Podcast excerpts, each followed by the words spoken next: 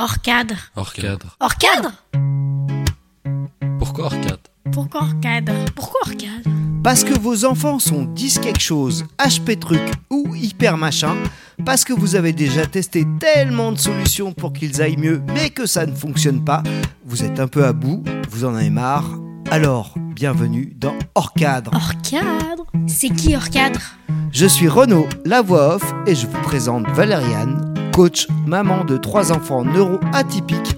Elle est hors cadre, nous sommes hors cadre, et nous vous accompagnons chaque semaine pour un épisode joyeux, positif et ludique pour le bien de vos enfants, mais aussi du vôtre. Hors cadre. Hors cadre. Alors, on y va? Hors cadre C'est parti Bonjour et bienvenue dans ce nouvel épisode de Hors cadre. Aujourd'hui, avec Valériane, nous avons envie de parler d'un sujet crucial pour les parents et les éducateurs d'enfants neuroatypiques. Savoir demander de l'aide, c'est indispensable. Alors, pourquoi est-il si important de souligner que de demander de l'aide est indispensable? Oui, je sais, la phrase est un peu longue, mais je la referai. Dans le contexte de l'éducation des enfants neuroatypiques. Bonjour Renaud, merci pour cette question. C'est vrai que ça peut paraître un peu naïf ou évident, et pourtant, demander de l'aide, eh ben, ça demande de l'humilité et du courage. Lorsqu'on est parent ou éducateur d'enfants neuroatypiques, on peut parfois se sentir submergé par les défis spécifiques qu'ils rencontrent. En tout cas, c'est comme ça que je me suis souvent senti. Demander de l'aide, ça permet de sortir de la solitude. C'est hyper important de réaliser qu'on n'est pas tout seul, que d'autres parents vivent des défis similaires. Et on va bénéficier de soutien, de conseils, de ressources qui peuvent faire toute la différence. Ça aide également à éviter l'épuisement et à offrir aux enfants le meilleur environnement d'apprentissage possible. Alors tu me disais que ça avait aussi apporté de la légèreté, de la joie, comme un nouveau souffle. Beaucoup de parents et d'éducateurs peuvent parfois hésiter à demander de l'aide, de peur d'être jugés ou de se sentir incompétents. Alors comment peuvent-ils surmonter ces réticences? Et cette appréhension est compréhensible. Pour surmonter ces réticences, c'est important de se rappeler que demander de l'aide, eh ben, c'est un signe de force, pas de faiblesse. Personne n'a toutes les réponses. Il est normal d'avoir besoin d'aide, de conseils dans des situations complexes. Par exemple, en CP, ma fille parlait à personne. Elle restait seule à la récré, elle n'avait pas de copine, et ça, en plus des difficultés d'apprentissage. Elle et moi, à moi, sa maman, elle disait rien. C'est sa maîtresse qui m'en a parlé. Et là, j'ai déclenché l'armada. Il fallait l'aider à résoudre son problème relationnel, donc pour moi ça veut dire trouver le psy. Mais en fait, grâce à des précieux conseils de professionnels de l'accompagnement, on en a fait un sujet pour toute la famille. On allait faire équipe. Alors on en a parlé, à table le soir, avec ses frères, avec son papa, en cherchant ensemble des solutions, et avec elle. Et en milieu d'année, elle s'est considérablement ouverte aux autres, elle a commencé à inviter des copines à la maison. Alors je vous invite vraiment à vous entourer de personnes bienveillantes, compréhensives, comme des professionnels de santé, des coachs, des groupes de soutien, d'autres parents. Parfois, quand on parle à des parents, ils vous disent Ah bah oui, mais euh, moi aussi. Et ça, on s'y attend pas et sont des gens qui peuvent vous accompagner dans votre démarche. Alors merci. Et on voit avec l'exemple de ta fille l'importance de parler, de partager ses défis.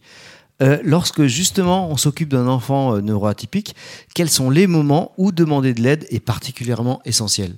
Eh bien, dans de nombreuses situations en fait. Par exemple, et ça débute souvent comme ça, lorsqu'un parent ou un prof remarque que l'enfant éprouve des difficultés d'apprentissage spécifiques, c'est important de consulter un spécialiste pour évaluer ses besoins, mettre en place un plan d'accompagnement adapté. Mais en fait, ce qui est souvent négligé et tellement important, c'est lorsque les émotions et le stress s'accumulent. Alors à ce moment-là, on fait appel à un coach, un psychologue pour aider à trouver des stratégies d'adaptation positives. Souvent, on va avoir tendance à demander de l'aide pour son enfant, et c'est bien. Mais il faut pas oublier de demander de l'aide aussi pour soi, pour son bien-être. En fait, vous savez, c'est comme dans un avion. On, écoute hein, toujours les messages au début. D'abord, je mets mon masque à oxygène en premier, et ensuite pour pouvoir aider les autres. Mais ça, souvent, on le fait pas. Alors d'abord, on prend soin de soi, et puis on s'écoute soi et ça permet de mieux écouter son enfant. Et donc quand on consulte après des spécialistes, etc., on sait les besoins de son enfant. Donc ok, c'est primordial de savoir reconnaître les moments où l'aide extérieure peut apporter une réelle valeur ajoutée. Mais comment les parents et les éducateurs peuvent-ils chercher et trouver cette aide dont ils ont besoin? T'as raison. Il y a tellement de ressources et de propositions qu'on a souvent l'impression de ne pas savoir vers qui se tourner. D'abord, je conseillerais de parler à son médecin de famille et à l'équipe pédagogique de l'enfant pour obtenir des recommandations. On peut rechercher également des associations spécialisées, des groupes de soutien en ligne dans vos communautés, sur les réseaux sociaux. Ça peut être une source précieuse pour entrer en contact avec d'autres parents et d'autres professionnels. Après, c'est important aussi de s'écouter soi, de se documenter soi et de se faire confiance. Et alors moi, pour ma part, et pour pouvoir vraiment me faire confiance, j'ai beaucoup lu pour me faire ma propre connaissance. Alors ouais, tu me disais qu'au démarrage, euh, tu avais fait tout ce qu'on te demandait, tout ce que les spécialistes te demandaient, des tests orthophoniques, euh, des tests neuro, euh, psycho, acoustiques, neuro, machin. Et puis tu t'étais beaucoup documenté pour pouvoir toi aussi décider du projet d'accompagnement.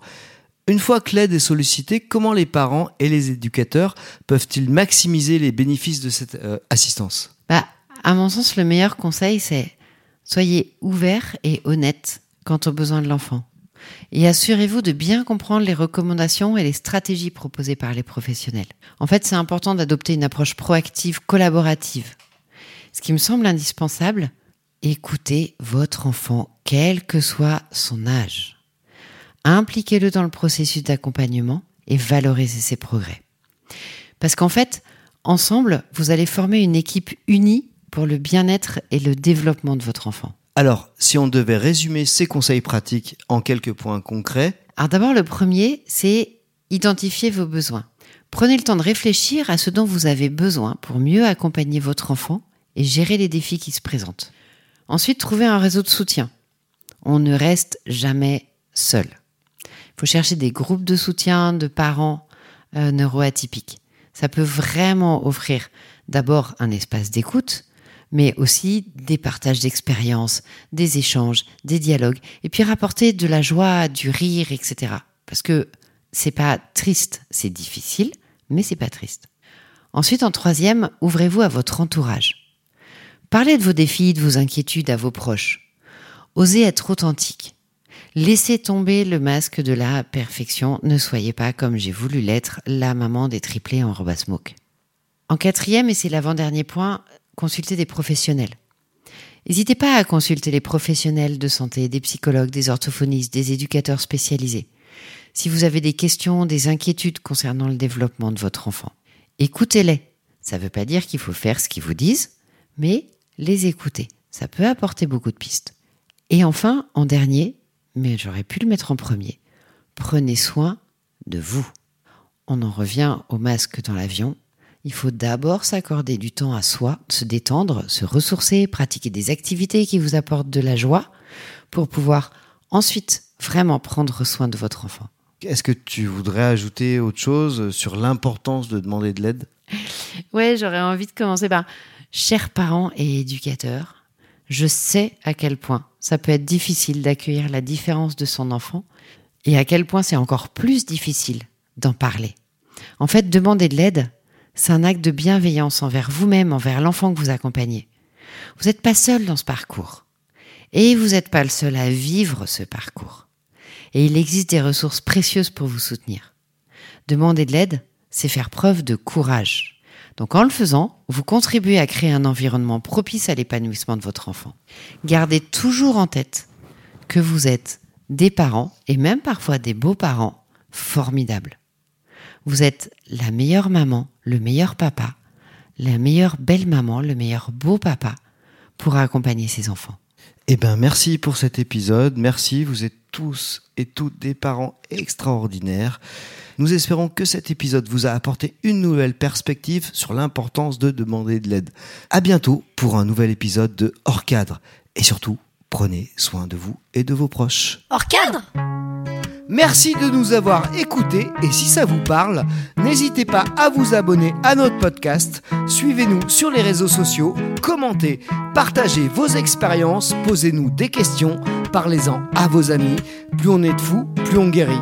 Hors cadre Hors cadre. Hors cadre Hors cadre Hors cadre Hors cadre C'est ensemble qu'on peut créer une communauté de parents engagés et joyeux. Prenez soin de vous et surtout de vos enfants extraordinaires. Hors cadre.